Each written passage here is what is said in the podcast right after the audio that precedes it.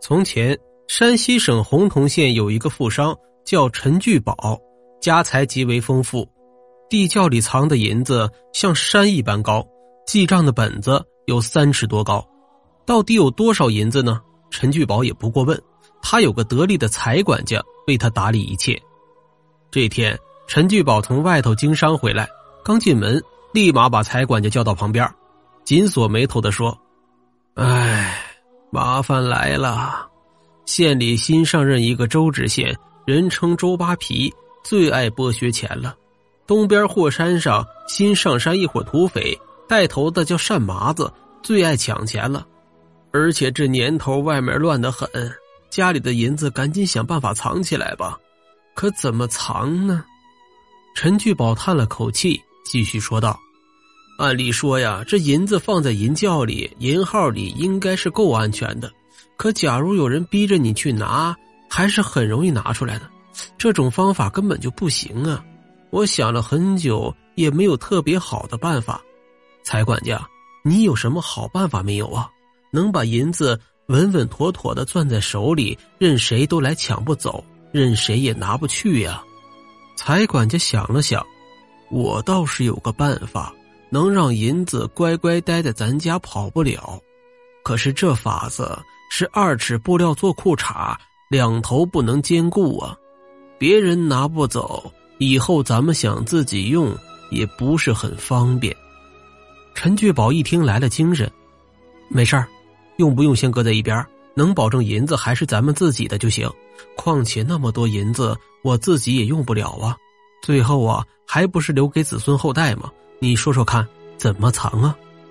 财管家说：“我爷爷以前给我讲岳飞传的时候，讲到有一个陷害岳飞的武将叫张俊，他担心家中招贼，就将家中所有的白银融成了一千两的大球，整整融了一千个呀，整整齐齐的码在屋子里，称为没奈何，就是贼人见了。”也无可奈何的意思。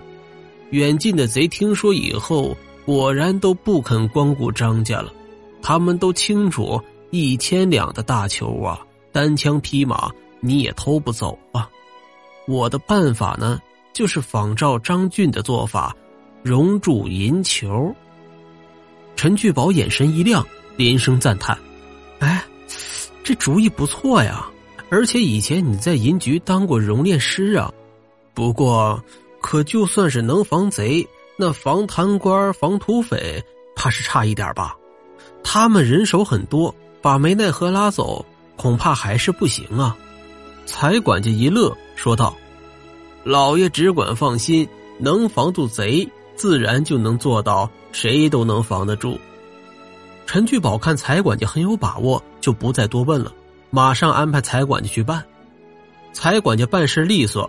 马上召集了人马，在后院里动工。只见平地里建起一座一丈多高的高炉，高炉上架起一口长三尺、深五尺的大号熔银炉，熔银炉上伸出一根密封的管道，通到地下。地底下是提前挖空做好的一个个互相连通的球形模具，木材源源不断的运进来，堆进了高炉里。财管家看一切做好了准备，一声令下就开始点火。待烈火将熔银炉烧得通红，财管家打开银窖，指挥家人抬出一筐筐的碎银，沿着台阶走到了高炉上，将银子倾倒进熔银炉里。不一会儿，银子融成了银水。财管家眯着眼睛看炉子里的变化，手持一把长柄勺，慢悠悠地抛洒着防氧化的硼砂沫子，银水顺着管道哗哗地流了下去。高炉里的大火整整烧了五天五夜，最后一根柴火烧尽，银窖里的碎银全部融成了银水，灌进了地下。财管家马上拆毁高炉，在后院开始挖土，向下挖了六尺深，挖到二十个硕大的银球，每个银球都有两个牛肚皮儿那么大。财管家给每人发了一把铜制小刷，在银球表面刷了起来。众人足足刷了两天。原本粗糙的球面已经光滑到了能让蚂蚁劈叉了。陈聚宝每天都来看进展。这天早上，财管家看陈聚宝又来了，他放下手中的活从坑里爬了上来。老爷，马上完工了，请您过目之后就要填土了，一共是二十个煤奈河，每个用银五万两，一百万两的家底儿全在这里了。任凭谁有多大的本事，也动不了这些没奈何了。陈聚宝这下放了心了，就让财管家填土。谁知土还没填完，就出事了。也不知道是谁走漏了消息，霍山上的单麻子带着百十来个土匪，风驰电掣的闯了进来，手持大刀，将所有的人控制住了。单麻子拿着马鞭，敲着刚埋进一半的银球，哈哈大笑：“ 哈哈哈哈！好啊，都提前都光溜摆好了。陈聚宝，你这份孝心呐，我领了。兄弟们，别客气，给我挖出来，全部拉走。”土匪们闻声将这帮人放开，逼着他们又开始往外挖土。挖了半天，没奈何露了出来，又挖了一个倾斜坡，准备向上推出去。谁知两个土匪过来用力一推，银球纹丝不动。又上来几个人，还是推不动啊！单麻子挥挥鞭子：“别推了，去，多套几匹马，拉银子。”不一会儿，套好了四五匹马。绳子却怎么也绑不到银球上去，好不容易垫着麻布绑好了，还没拉几步远，马就累得汗如雨下，罢工不干了。单麻子不耐烦起来了，拿锤子，凿，给我凿！土匪们拿着大锤敲，敲着敲着，咚的一声，震得虎口直疼啊！敲了多少遍，银球都敲得不碎不裂，连坑都没有，凿子放上去打滑。根本打不进去眼儿，单麻子怒了，拿刀抵住陈聚宝，问：“你把银子练成这么大一个团儿，还练得这么结实，摆明就是不肯让我拿走了。我想，我就是把这球推出坑外，带回山里，也碎不开，也用不了。今天银子是拿不走了，我就要了你们的命。”此时，外面又是一阵喧嚣，数百人马冲了进来，高喊：“官军在此，单麻子投降不杀！”单麻子没有防备啊！大批军官突然从天而降，他也顾不上银子了，呼哨一声，土匪们马上冲了出去，跑回霍山老巢去了。官兵一见单麻子跑了，也不追赶，拥着一个七品官进了陈聚宝的后院，正是新任知县周扒皮。周扒皮盯着满地的银球，眼睛直发亮啊，咽了好久的口水，说道：“本县令听说霍山上闹土匪。”怕老百姓遭殃，一直派人盯着。今天听说单麻子要来抢你们家，我立刻带人马就赶过来了。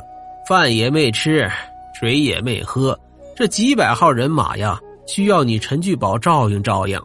我看呢，你也别忙活了，我们拉走两个球就行。你看怎么样呢？陈聚宝暗暗叹了口气，说道：“官军辛苦，悉听尊便。”如果能拉得动，您拉走三个、五个也是可以的。周扒皮把刚才单麻子的招数都用了一遍，通通没用，不由得也不耐烦起来，严厉喝道：“这银子是谁熔炼的？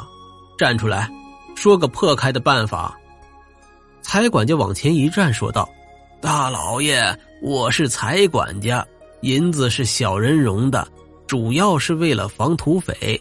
破的方法呀。”确实是没有，这银子呀，只能是这么埋在地下了。陈聚宝连连点头：“ 是啊，是啊，总比给了土匪好。”我就答应他这么做了。周扒皮对财管家说道：“银子露天融的这么好，看来你是一个行家呀。你的话呀，最好是真的，否则本官与你没完。”财管家俯首说：“句句属实，不敢欺骗。”如果你看到陈家破开使用，只管拿我问罪。周扒皮不怕财管家说谎，他有的是眼线盯着。他想了想，说道：“撤吧，这银子咱不要了。”手下人听得干瞪眼，没话说，只好从陈家搬了些瓶瓶罐罐，跟着周扒皮灰溜溜的回到县里去了。陈聚宝看单麻子、周扒皮在没奈何面前无可奈何，不由得大喜。让家人继续填土埋了银球，然后拉着财管家问道：“财管家，今天真是开了眼了，这梅奈何果然是厉害呀！”财管家点头说道：“别人拿不走啊，咱自己也用不了了，只能留给后世子孙了。”大家都知道，陈家的银两被融成了数千斤的梅奈何，埋在地下，谁也没办法拿走。在这兵荒马乱、盗贼横行的时期，竟然没有人去陈家打主意了。又过了十多年，贪官被肃清，土匪被剿灭，天下慢慢太平了。一天，财管家突然对陈聚宝说：“可以把梅奈何都刨出来用了。”陈聚宝一愣，说道：“刨他们干什么呢？